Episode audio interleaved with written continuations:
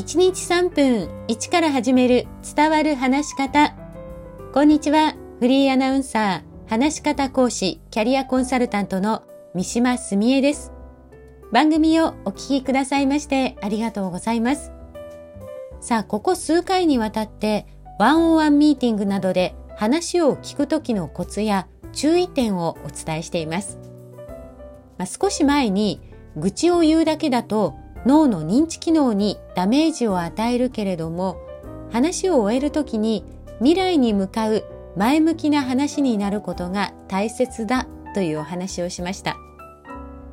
今回はどういう順番で話を聞くと相手をより前向きな気持ちにできるかというお話です。それは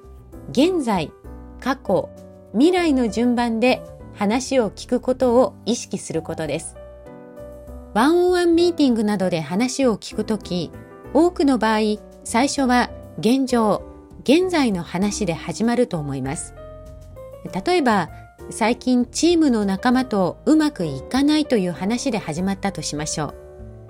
う。最初はどういうプロジェクトなのかや、チームは何人なのか、どういう人たちと関わっているのかなど、現状を深掘りしていきます。その中であるチームメイトとうまくいっていないという話が出てきたとしましょう。次はここを深掘りするんですけれども、深掘りする中で過去にも似たようなタイプの人とうまくいかなかったなどの話が出てきます。中には親との関係まで遡る人もいるんです。私たちは忘れていると思っている記憶でも実はすべて覚えています。そしてその過去の出来事と今を結びつけて考えて過去の方法で解決しようとしてしまいがちなんです。特に深く傷ついた記憶は脳の扁桃体に蓄えられていて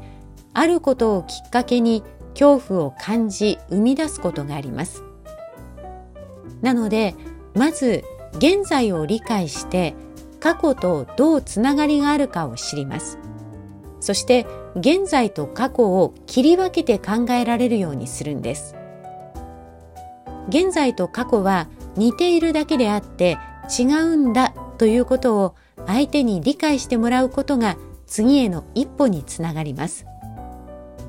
例えば過去の経験を思い出したところでその時と今のチームメイトは何が違うのか状況はどう違うのか自分はどう成長してきたのかなどそういう話を聞き手であるあなたが聞きながら現在と過去を分けて考えられるようにします。そして最後が未来です。次回は未来についてお話しします。今日も最後までお聞きくださいましてありがとうございました。